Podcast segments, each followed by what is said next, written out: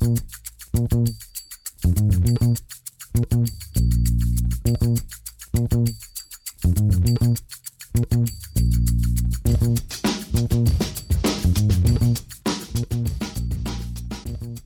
Damit hallo und herzlich willkommen zu Football Rausch. Mein Name ist Tim Rausch. Schön, dass ihr wieder eingeschaltet habt. Wenn ihr diese Folge hört, ist es Dienstag. Ich nehme sie bereits am Samstag auf, weil ich jetzt ab kommendem Montag eine Woche im Urlaub sein werde. Werde aber die komplette AFC North über die nächsten zwei Tage noch aufnehmen und dann die Folgen wie immer alle zwei Tage raushauen. Und den Startschuss dafür geben jetzt eben die Cleveland Browns, die nach einer enttäuschenden letzten Saison in der kommenden Spielzeit vorne angreifen wollen. Und ob sie das schaffen, das werden wir heute besprechen.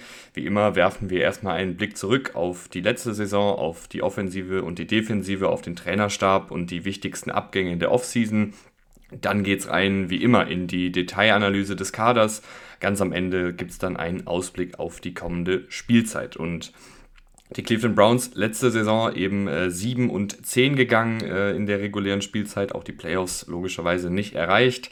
Die Offensive war in den wichtigen Kategorien erzielte Punkte pro Spiel, äh, Yards pro Spielzug, EPA irgendwo so im Mittelfeld angesiedelt. Ähm, mit Deshaun Watson als Quarterback deutlich schlechter als mit äh, Jacoby Brissett. Also da hat man einen merklichen Rückschritt gemerkt, nicht nur ähm, indem man die Spiele sich angeschaut hat, äh, dass diese Offensive nicht mehr so rund lief, sondern auch in jeglichen Statistiken hat diese Offensive Mitte schon Watson einen Schritt zurück gemacht. Die Defensive war im unteren Mittelfeld angesiedelt in den wichtigen Kategorien wie zugelassene Punkte pro Spiel, EPA, zugelassene Yards pro Spielzug und so weiter. Ähm, also auch die war jetzt nicht so gut, wie man sich das vielleicht vor der Saison mit dem Kadermaterial erhofft hat. Dementsprechend hat auch Kevin Stefanski Konsequenzen gezogen. Äh, der Head Coach, den ich nach wie vor für einen äh, guten bis sehr guten Head Coach halte, ähm, weil er offensiv einfach viele schematische Dinge sehr, sehr spannend gestaltet und gerade das Laufspiel wirklich sehr, sehr schön designt. Ähm, hat jetzt aber einen neuen Defensivkoordinator. Offensivkoordinator ist noch immer Alex Van Pelt, die rechte Hand von Stefanski. Defensivkoordinator ist nun aber Jim Schwartz, ein langjähriger Defensivkoordinator bei den Eagles, äh, war jetzt zuletzt die rechte Hand von Mike Rabel bei den Titans, hat da so eine assistierende Defensivrolle eingenommen ähm, bei den Titans und ist eben ein sehr erfahrener äh, Coach, der hoffentlich deutlich mehr aus dem vorhandenen Spielermaterial kitzeln kann, als es zuletzt äh, Joe Barry hier machen konnte, der einfach nicht äh, so gut war als Defensivkoordinator. Und es war auch gar nicht äh, Joe Barry, sondern es war Joe Woods, wenn ich mich nicht irre. Aber die Joes dieser Liga, Joe Barry und Joe Woods, beide nicht wirklich äh, gut genug für den Posten. Joe Barry durfte ihn allerdings äh, behalten. Blicken wir zurück auf die Abgänge in der Offseason. Äh, da ist ein bisschen was passiert bei den Browns. Ähm, Quarterback Jacoby Brissett ist nicht mehr da, der das wie gesagt äh, sehr gut gemacht hat in der Zeit, wo er starten durfte. Kareem Hunt ist nicht mehr da, der Running Back, der immer so eine ja, Backup, äh, Schrägstrich, äh, eigentlich auch Starteroption war für die Browns, hat viel neben äh, Nick Chubb gespielt, hat Nick Chubb ähm, vor allen Dingen bei Receiving Downs eben entlastet. Der ist nicht mehr da. Die Defensive hat äh, Devin Clowney verloren ähm, und in der Secondary Greedy Williams und John Johnson. Alle drei haben aber, glaube ich, nicht ganz so funktioniert, wie man sich das vielleicht erhofft hatte. Äh, Gerade Greedy Williams, da scheint ja vielleicht auch irgendwas im Argen zu sein. Eigentlich in meinen Augen ein talentierter Cornerback, der jetzt auch jüngst wieder von den Eagles entlassen wurde, bereits in der Preseason. Also das hat irgendwie nicht ganz so geklappt und äh, Clowney und John John äh, und ja doch John Johnson äh, haben letzte Saison eben auch nicht den besten Football gespielt. Gehen wir rein in die äh, Teamanalyse, wo äh, die Diskussion leider mit äh, Quarterback Deshaun Watson anfängt. Ich glaube, die Meinung von mir zu ihm ist äh, in mehreren Folgen sehr gut dokumentiert. Die letzte Saison hat aber auch gezeigt, die Browns haben nicht nur den moralischen Kompass über Bord geworfen, sondern auch den sportlichen Erfolg, weil mit Deshaun Watson ein deutlicher Rückschritt im Team zu sehen war, in der Offensive vor allen Dingen logischerweise zu sehen war, weil Deshaun Watson keinen guten Football gespielt hat. Hat ähm, viele, viele Ungenauigkeitsfaktor drin gehabt, ähm, war nicht so sauber aus der Pocket heraus äh, und war einfach kein guter Quarterback. Und ähm, da ist natürlich jetzt die Sache, äh, er hat, war länger raus aus dem Football, hat viel abseits des Feldes ähm, gehabt, musste sich da gerichtlich verantworten, äh, der Sack. Und ähm, kommt jetzt eben mit einer Offseason und die Browns versuchen ja auch alles äh, daran oder legen alles daran, dass man äh, eben da die, die Geschehnisse unter den Teppich kehrt ähm, und möglichst nicht drüber redet kann ich mir vorstellen, dass ein Deshaun Watson auch wieder zurück einigermaßen zu alter Stärke findet. Ähm, ich fände es äh, scheiße, weil ich habe eigentlich keinen Bock, über Deshaun Watson viel zu reden und äh, ihn irgendwie hier sportlich äh, die ganze Zeit zu loben, weil ich denke, dass er natürlich äh, noch das Talent hat, wieder ein sehr guter Quarterback zu werden. Aber auch das muss erstmal wieder passieren, weil letzte Saison war das über weite Strecken überhaupt nicht gut und ähm, Dementsprechend kann man jetzt auch nicht, finde ich, prognostizieren, äh, dass er jetzt wieder ein guter Quarterback wird. Ich fände es schön, wenn er kein guter Quarterback wird. Ähm, und äh, denke, dass er aber sich wahrscheinlich irgendwo wieder zwischen Top 15 mindestens einpendeln wird. Dahinter sind ein paar deutlich sympathischere und spannendere äh, Quarterbacks in meinen Augen. Ähm, du hast mit äh, Joshua Dobbs jemanden, der letztes Jahr bei den Titans einige gute Sachen gemacht hat. Äh, kam ja als ähm, Free Agent, der so aus dem Nix verpflichtet wurde und hat äh, im letzten Saisonspiel der Titans noch ganz ordentlich gespielt. Du hast aber vor allen Dingen Dorian Thompson Robinson und das ist so ein typischer Quarterback, wo ich dann nicht verstehe, warum da die NFL nicht ein bisschen früher äh, sich den sichert. Ein sehr talentierter Quarterback mit sehr vielen spannenden physischen Anlagen, vor allen Dingen im Laufspiel auch, aber auch mit einer guten Armstärke, der jetzt in der Preseason wirklich schon einige gute Sachen gezeigt hat. Also das ist für mich so der typische Quarterback, den man mal in der vierten Runde, vielleicht sogar in der dritten Runde wählen kann, wo du sagst, okay, der hat gute Anlagen, der hat schon gute Sachen gezeigt, äh, kann der sich vielleicht zu einem wirklich guten Starter entwickeln und ich finde, dass er jetzt gerade in der Preseason schon echt sehr, sehr viele äh, positive Ansätze gezeigt hat. Und wenn wir dann nochmal zu Deshaun Watson zurückgehen, wenn Watson jetzt gar nicht funktioniert und ähm, wirklich total struggelt und ähm, diese Offensive weiter hinter den Erwartungen bleibt, kann dann vielleicht ein Thompson Robinson jemand sein, der reinkommt. Ich fände es cool, weil dann kann ich wieder befreit über die Browns reden. Ähm, aber natürlich ist es ein Fünftrunden-Pick, auch jemand, der noch äh, einiges zu lernen hat. Ich denke trotzdem, dass der auf lange Sicht hier den Backup-Posten sichern wird und ähm, dann vielleicht auch ein spannender Quarterback ist, sollte er mal aufs Feld kommen. Die Receiver-Optionen sind relativ gleich geblieben. Es wird sich vor allen Dingen wieder sehr viel um Amari Cooper und Donovan Peoples-Jones drehen, die beide letztes Jahr sehr, sehr viele Snaps gesehen haben. Ähm, Amari Cooper immer noch einer der besseren Receiver der Liga, ist vielleicht nie dieser elitäre Receiver geworden, ähm, aber immer ein sehr konstanter, guter Receiver. Konstant äh, ist bei ihm halt immer so ein bisschen relativ. Also am Ende der Saison hat er seine Yards gesammelt und hat seine Touchdowns gesammelt und hat seine guten Spiele gehabt. Amari Cooper hat aber auch einfach die Eigenschaft, in manchen Spielen nicht gut auszusehen ist aber trotzdem jemand, der ähm, über eine Menge Physis verfügt, der gutes Route Running hat, der gute Hände hat und da einfach in der Offensive auch sehr gut in Szene gesetzt wird, aus dem Slot heraus auch ein bisschen was machen kann. Ähm, und ein rundum sehr erfahrener Receiver mittlerweile ist, aber auch einfach ein sehr guter Receiver. Donovan Peoples-Jones, auch dem fehlt so ein bisschen an Konstanz, ähm, ist so ein Größe, Gewicht, Tempo-Mix-Spieler, der halt darüber auch viel punktet, über seine physischen Anlagen, hat sehr lange Arme und sehr gute Hände dann bei diesen äh, tiefen vertikalen Pässen. Und der braucht aber manchmal einfach ähm, auch das Matchup, um wirklich zu glänzen. Wenn der gegen einen Cornerback spielt, der diese Länge stoppen kann, der auch ein gutes Tempo mitbringt, der gut in Contested Catch-Situationen ist, dann macht ein Donovan Peoples-Jones nicht mehr so mega viel, weil da fehlt es ihm dann ein bisschen an Route Running, äh, an der Fähigkeit, Separation zu kreieren. Ist aber im Idealfall wäre, glaube ich, Donovan Peoples-Jones so deine Nummer 3. Ähm, hier ist er die Nummer 2. Das geht auch noch, ist aber nicht ganz ideal. Du hast hier noch eine ganze Reihe an Spielern, die wahrscheinlich um den Receiver-Posten 3 streiten werden. Elijah Moore hat äh, in meinen Augen eine ganze Menge Potenzial, das aber bisher noch nicht so richtig abgerufen in der NFL. Ein sehr schneller, agiler Receiver, der vor allen Dingen aus dem Slot heraus viel machen kann da auch variabel eingesetzt werden kann, vertikal gehen kann und so weiter und so fort, auch mit dem Ball in seinen Händen eigentlich gut ist, aber in der NFL hat es eben noch nicht so richtig geklappt, beziehungsweise hat man immer nur so ein paar Ansätze mal gesehen. Am College fand ich ihn aber, wie gesagt, sehr, sehr gut und war ja ein 2021 Zweitrunden-Pick ganz früh in der zweiten Runde, also jemand, der auf jeden Fall eine Menge Talent mitbringt.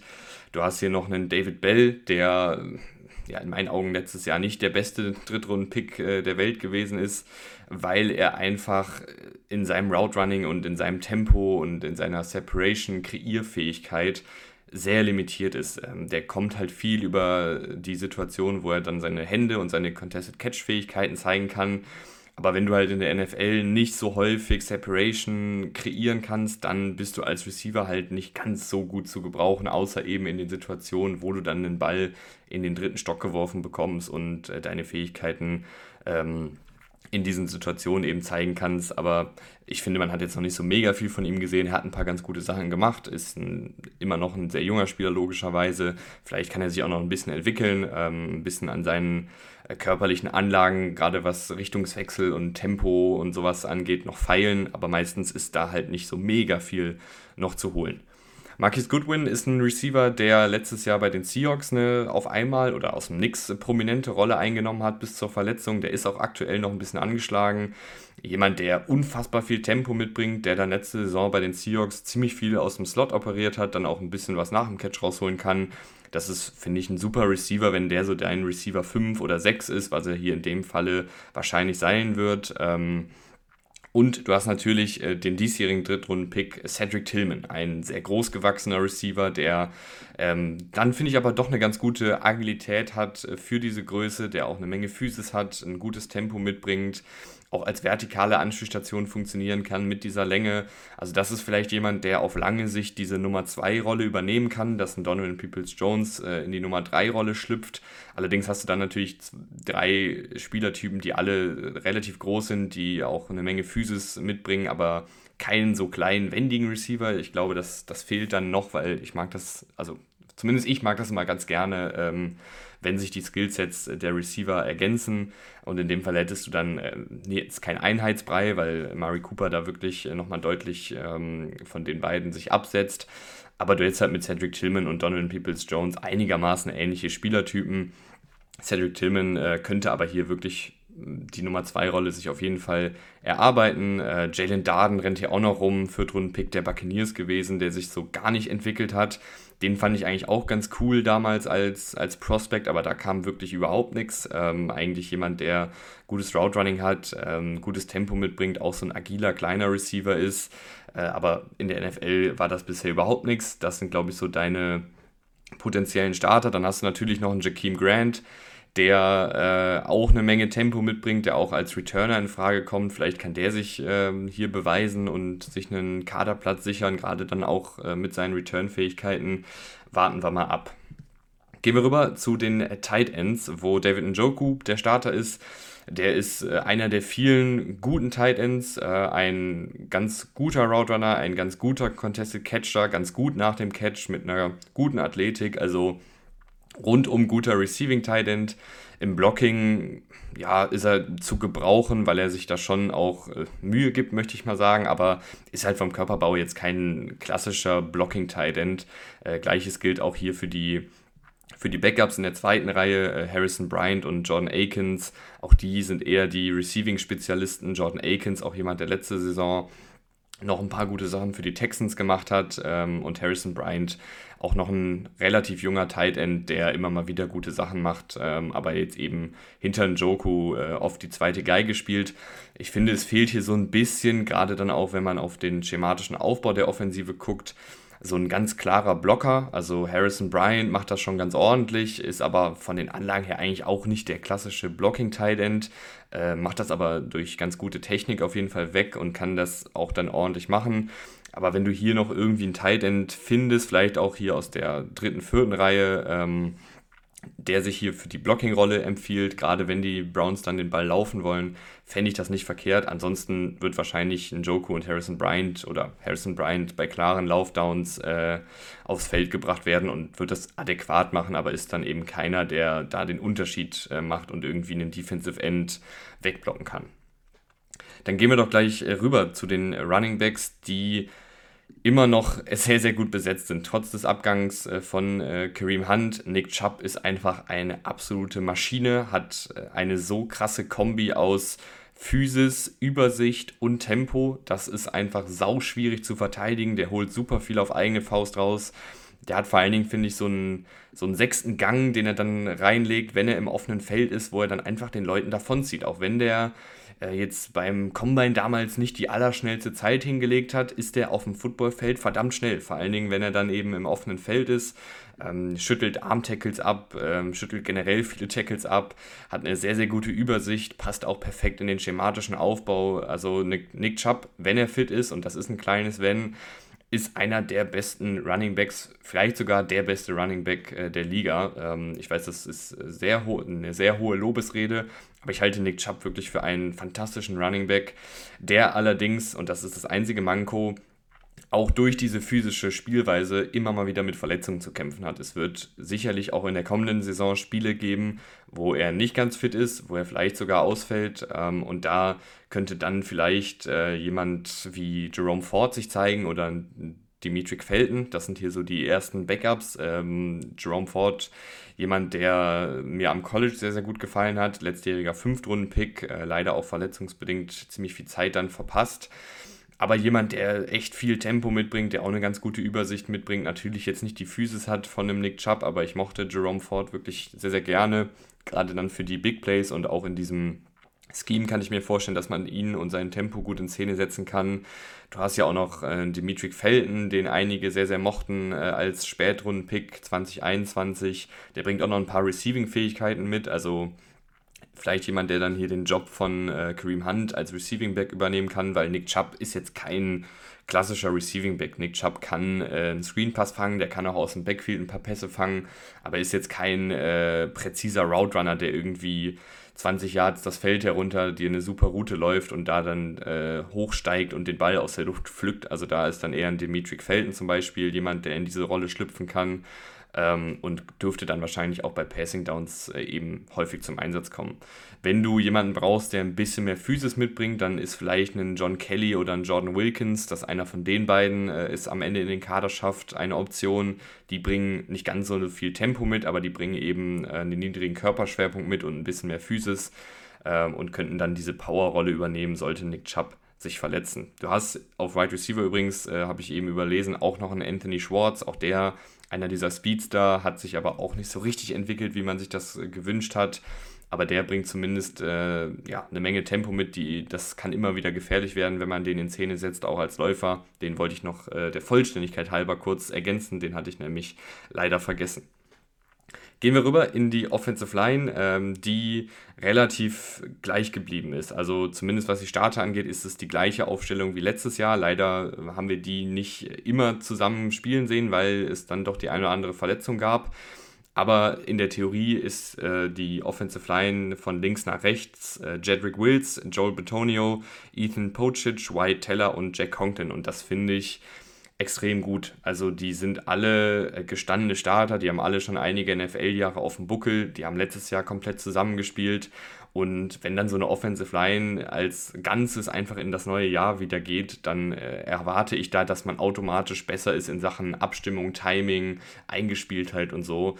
Und ähm, ich denke, dass diese Offensive Line auch gut sein wird. Jedrick Wills hat, finde ich, auch vielleicht aufgrund von Verletzungen in den letzten Jahren nicht so ganz den nächsten Entwicklungsschritt gemacht, äh, ist seitdem er 2020 in die Liga gekommen ist, immer in Anführungsstrichen nur ein durchschnittlicher Tackle in meinen Augen, der noch äh, in Pass Protection manchmal geschlagen wird, äh, wo er dann noch nicht technisch so sauber arbeitet, wo er auch von sehr athletischen Pass-Rushern geschlagen wird, weil er dann nicht ganz so leichtfüßig unterwegs ist ähm, wo er dann auch nicht manchmal die Stärke hat, äh, um gegen sehr bullige Edge Rusher zu bestehen, aber ist trotzdem ein, ein solider Starter, der ähm, sowohl im Laufblocking als auch im Passblocking seine Fähigkeiten hat, aber eben nicht auf einem Unterschiedsspielerniveau. Die andere Tackle-Position ist mit Jack Congton bekleidet. Äh, der ist einen Ticken besser, der ist grundsolide, äh, der ist seit vielen, vielen Jahren in der Liga, der bringt ähm, eine ganz gute Athletik mit, äh, ist als Passblocker technisch sehr, sehr erfahren und sehr, Entschuldigung, und sehr sauber. Ähm, und das ist ein leicht überdurchschnittliches äh, Tackle-Duo, würde ich sagen. Dahinter hast du aber noch zwei sehr gute Backups mit James Hudson, der schon seine Snaps in der NFL gesehen hat und das immer ganz ordentlich gemacht hat. Und du hast in der ähm, vierten Runde Dewan Jones geholt. Ein Hühne, ein absoluter Bär mit äh, 6 Fuß 8 und 375 Pfund. Also der ist wirklich äh, auch nochmal eine Etage größer und äh, ein paar Kilo schwerer als die anderen Offensive Tackles hier. Und der bringt halt eine Menge, Menge Physis mit. Ähm, ist dafür, finde ich, relativ leichtfüßig auf den Füßen, natürlich immer nur im Verhältnis. Und der hat natürlich wirklich viel Potenzial. Wenn man den gut entwickelt bekommt, dann kann das wirklich ein sehr, sehr guter Tackle werden. Hatten einige, ich auch, in den ersten zwei Runden eigentlich angesehen, dass man den da schon wählt, aber er ist erst in der vierten Runde gewählt worden wenn der sich hier entwickelt, dann äh, hat man da einen wirklich guten Right Tackle, der natürlich gerade gegen Tempospieler seine Defizite hat. Also äh, wir haben auch in der Preseason gesehen gegen Nolan Smith, der halt ein sehr kleiner, agiler Edge Rusher ist. Da wird es dann einfach schwierig für Dewan Jones da mit dem Tempo mitzuhalten und dann auch von oben nach unten sozusagen zu blocken, wenn der Edge Rusher so viel kleiner ist als er selber. Da hat er dann seine Defizite, da muss man dann ähm, ihm Unterstützung geben, wenn er dann auf dem Feld stehen sollte. Aber aktuell ist das ja auch noch gar nicht geplant. Die Interior Offensive Line setzt sich zusammen aus äh, Joel Betonio, White Teller und Ethan Pochic. Alle drei gute Starter. Joel Betonio in meinen Augen ein sehr guter Starter. White Teller hatte mal diese eine wirklich bärenstarke Saison, wo er als Laufblocker vor allen Dingen wirklich viele gute Sachen gemacht hat immer jemand, der in der Pass Protection manchmal noch ein paar technische Defizite hat und nicht der alleragilste ist, ähm, aber trotzdem ein, ein guter Guard auf der Position, der halt im Laufblocking manchmal auch wirklich Bäume ausreißen kann mit seiner Physis. Ähm, und seiner Aggressivität auch im Blocken. Und Ethan Pochitz hat, hat das letztes Jahr äh, sehr gut gemacht. Als Starter kam so ein bisschen aus dem Nix, dass er da diese Starterrolle dann auch gewonnen hat und dann vor allen Dingen auf dem Niveau gespielt hat, auf dem er gespielt hat, ist ein sehr ulkig gebauter Center, weil der zwei Meter groß ist, was für Center eigentlich ungewöhnlich ist, dass die so groß sind. Aber hat das ganz ordentlich gemacht und wurde nicht häufig ausgehebelt ähm, und hat im Laufblocking mit dieser Länge dann auch eben einige gute Sachen gemacht. Du hast für die Interior Offensive Line auch noch ein paar spannende Backups. Äh, Drew Forbes und Wes Martin haben schon viele Snaps in der NFL gesehen, beziehungsweise sind schon länger dabei. Ähm, Drew Forbes hat jetzt noch nicht so viele Snaps gesehen, aber Wes Martin eben schon. Ähm, die sind schon seit einigen Jahren in der Liga. Michael Dunn hat auch schon hier für dieses Team ein bisschen gespielt und sah immer ganz okay aus. Nick Harris äh, war mal ein Fünftrunden-Pick, der nicht ganz so funktioniert hat ähm, bisher, beziehungsweise sich einfach noch nicht so häufig zeigen konnte. Aber auch der ist noch ein junger Spieler, der Entwicklungspotenzial hat. Und du hast auch noch in der sechsten Runde Luke Weibler bekommen. Auch den hatte ich deutlich früher auf dem Zettel. Äh, der bringt äh, eine ganz gute Athletik mit und ähm, könnte sich hier auf lange Sicht vielleicht äh, für den Job von Ethan Pocic empfehlen. Aber Pocic äh, hat das eben letzte Saison auch so gut gemacht, dass man mit ihm verlängert hat. Du hast hier wirklich äh, fünf gestandene Starter mit Joel Betonio, einen wirklich sehr guten Starter, mit White Teller im Laufblocking einen sehr guten Starter und eine ganze Menge Backups, die alle auch eine gute Qualität haben. Also ich will mich jetzt nicht zu weit aus dem Fenster lehnen, aber wenn jetzt hier die komplette Backup-Riege spielen würde, wäre das, glaube ich, immer noch eine Offensive Line, mit der man überleben könnte. Das wäre natürlich dann keine krasse Offensive Line, aber es wäre eine okaye Offensive Line oder eine sehr unterdurchschnittliche Offensive Line, was für eine Backup-Offensive Line dann eben schon äh, wirklich nicht verkehrt ist. Also die Browns Kadertiefe hier auf der Position ist wirklich sehr, sehr gut. Gehen wir rüber in die Defensive, die einen kleinen neuen Anstrich bekommen hat. Das war auch dringend nötig. Gerade im Pass Rush ähm, war abseits von Miles Garrett nicht so viel los. Aber fangen wir an mit Miles Garrett, der immer noch, oder was ist immer noch, der einer der besten Pass Rusher der Liga ist. Äh, für einige, und das kann ich auch verstehen, der beste Pass Rusher der Liga. Ein unfassbares Paket aus Physis und Tempo und Technik. Also sau schwierig zu blocken, äh, vor allen Dingen im 1 gegen 1, zieht unfassbar viel Aufmerksamkeit auf sich und ist ein absoluter Unterschiedsspieler. Vor allen Dingen, wenn er dann jetzt hier noch ein bisschen mehr Hilfe bekommt ähm, und nicht alles selber stemmen muss, ist das, glaube ich, jemand, der in dieser Saison, in der kommenden Saison wirklich, ja, sich zum besten Spieler in der Defensive in der Liga entwickeln kann äh, und da dann wirklich auch äh, Zahlen nochmal auflegt, die nochmal besser sind als äh, in den letzten Jahren es gibt nichts Schlechtes, was man über Miles Garrett sagen kann. Hat äh, letzte Saison 16, 16 Sacks gesammelt und eine ganze Menge Pressures. In der Laufverteidigung ist er äh, ein sehr guter Spieler. Ist manchmal ein bisschen so, dass er dann nicht Vollgas gibt, habe ich so das Gefühl. Sich ein bisschen vielleicht dann auch schon für die Pass Rush Snaps, also Snaps, sage ich schon, für die Pass Rush Snaps. Ich brauche dringend Urlaub, äh, liebe Leute. Ähm, aber immer noch ein sehr, sehr guter Laufverteidiger mit seinen Anlagen allein äh, kann der da einige Laufspielzüge stoppen und ähm, ist halt ein verdammt guter Footballspieler.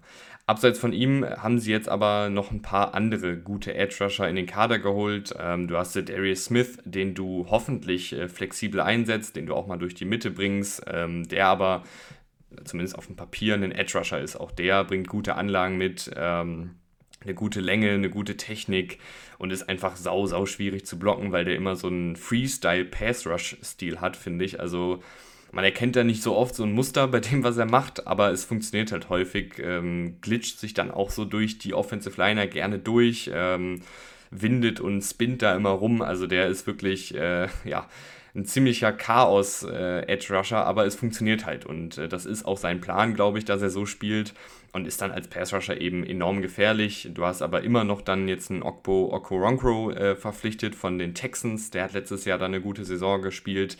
Ähm, ist kein super Athlet, ist ein bisschen kleiner gebaut, äh, ziemlich stämmig.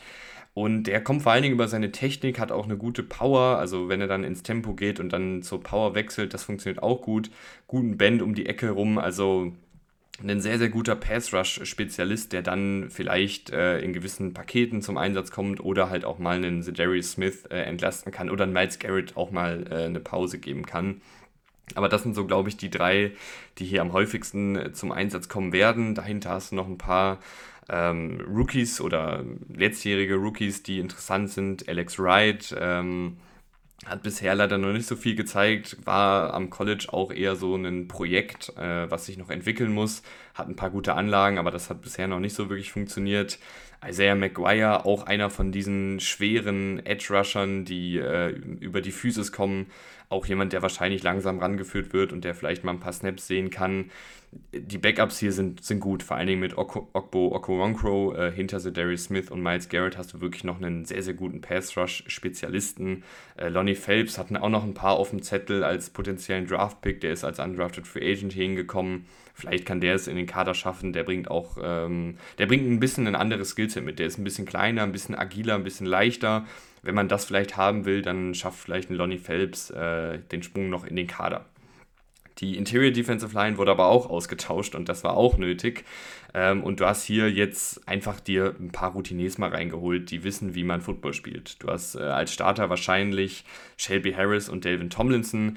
Ist kein super sexy Duo, ist auch ein alterndes Duo, aber ein Duo, was auf einem wirklich guten Niveau noch spielt. Delvin Tomlinson, ein bisschen mehr der Pass-Rush-Spezialist, der seit Jahren einfach auf einem super konstanten Niveau spielt, den Lauf verteidigen kann, ein bisschen was als Pass-Rusher machen kann. Und Shelby Harris eigentlich sehr ähnlich. Auch der ist äh, seit vielen, vielen Jahren auf einem guten Niveau, hatte teilweise wirklich sehr gute Spielzeiten. Ein total erfahrener Mann, der ähm, ja, in der Laufverteidigung über super viel Erfahrung verfügt, äh, auch eine Menge Technik da hat, äh, immer einen Blick für den Running Back hat und äh, da so einfach jetzt seit fast zehn Jahren in der Liga äh, sehr, sehr gute Arbeit leistet.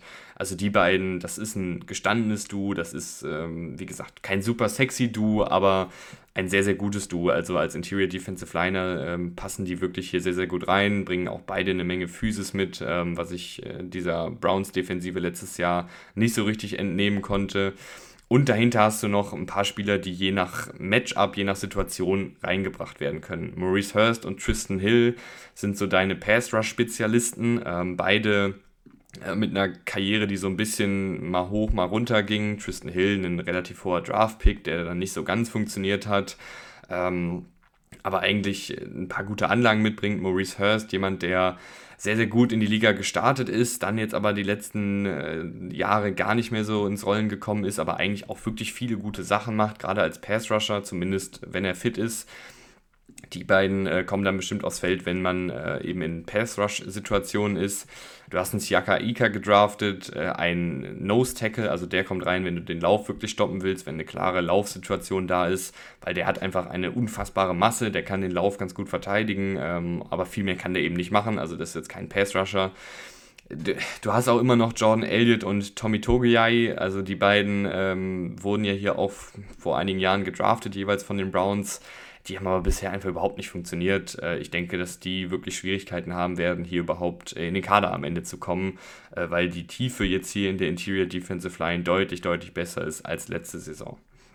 Auf Linebacker hast du Jeremiah Owusa Koromoa und ähm, wahrscheinlich äh, Sion Takitaki und Anthony Walker so als dein Trio.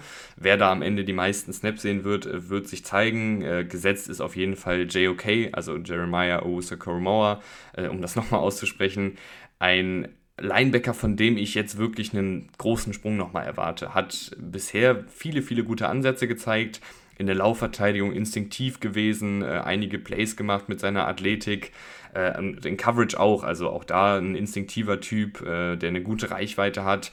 Und ich glaube, jetzt mit einer besseren Defensive Line, die ihn sauber hält, wo er dann einfach frei hinter der Defensive Line agieren kann und rumfliegen kann, ich glaube, dass er dann wirklich auch ein Playmaker für dieses Team werden kann und ähm, die Linebacker-Position dann auch dementsprechend besser aussieht als letzte Saison weil für einen JOK ist es zum Beispiel nicht gut, wenn die Defensive Line in der Interior Defensive Line so schwach ist, dass die Center und Guards dieser Welt durch die Interior Defensive Line durchmarschieren und er dann äh, im 1 gegen 1 gegen irgendeinen Offensive Liner ist, weil das ist nicht sein Spiel, dafür ist er nicht gebaut vom Körper her äh, und dann ist er auch als Laufverteidiger nicht gut. Aber wenn der freigehalten wird und wenn er dann seine Reichweite und sein Tempo und seine Tackling-Fähigkeiten ausspielen kann, dann hat man wiederum einen sehr guten Linebacker, der äh, gegen die Runningbacks dieser Welt auch bestehen kann und da auch das Tempo hat, um mitzuhalten.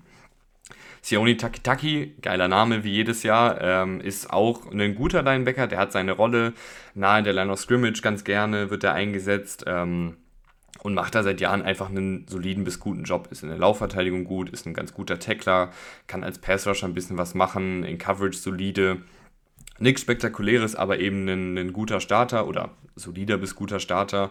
Anthony Walker, von dem hat man sich, glaube ich, erhofft, dass der zusammen mit J.O.K. ein sehr gutes Duo bilden kann, hat sich dann aber leider äh, relativ schnell verletzt.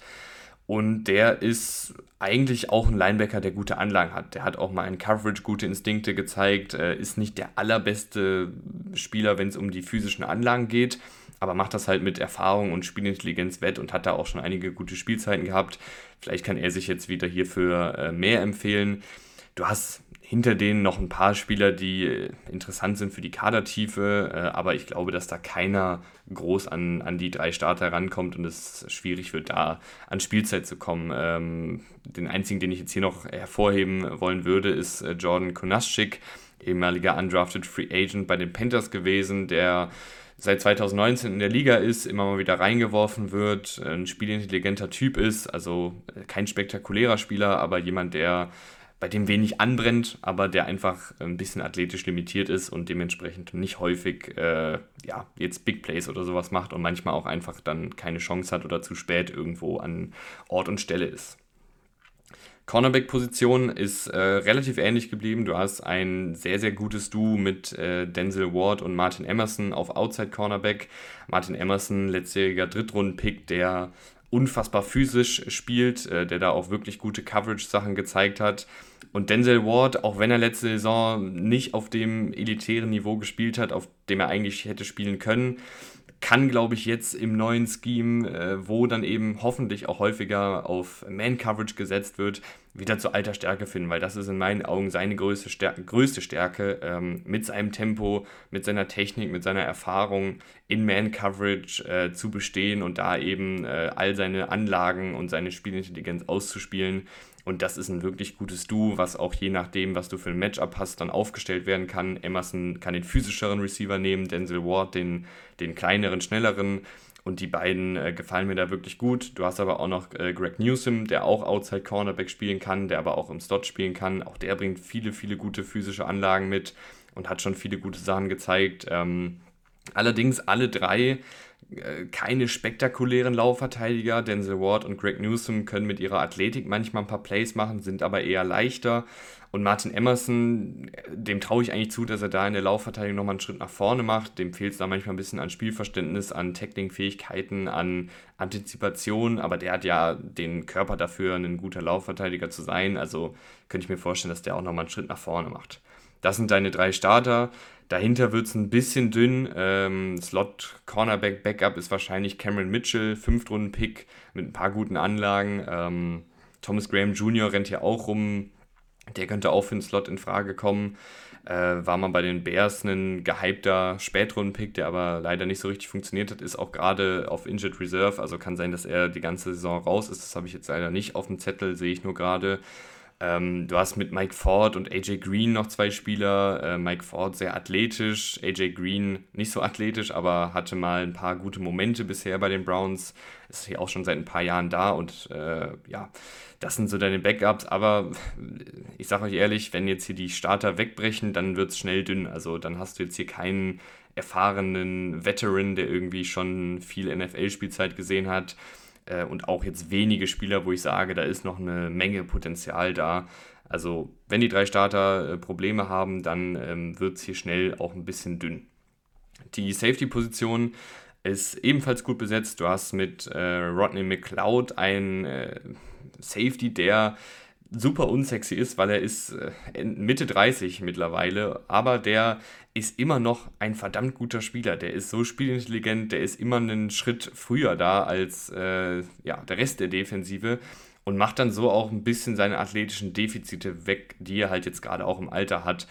Der kann aber jegliche Position auf Safety bekleiden, der kann variabel rumgeschoben werden und ich würde mich nicht wundern, wenn er sich auch hier wieder die Starterrolle sichert, weil der einfach so unfassbar souverän ist in dem, was er tut.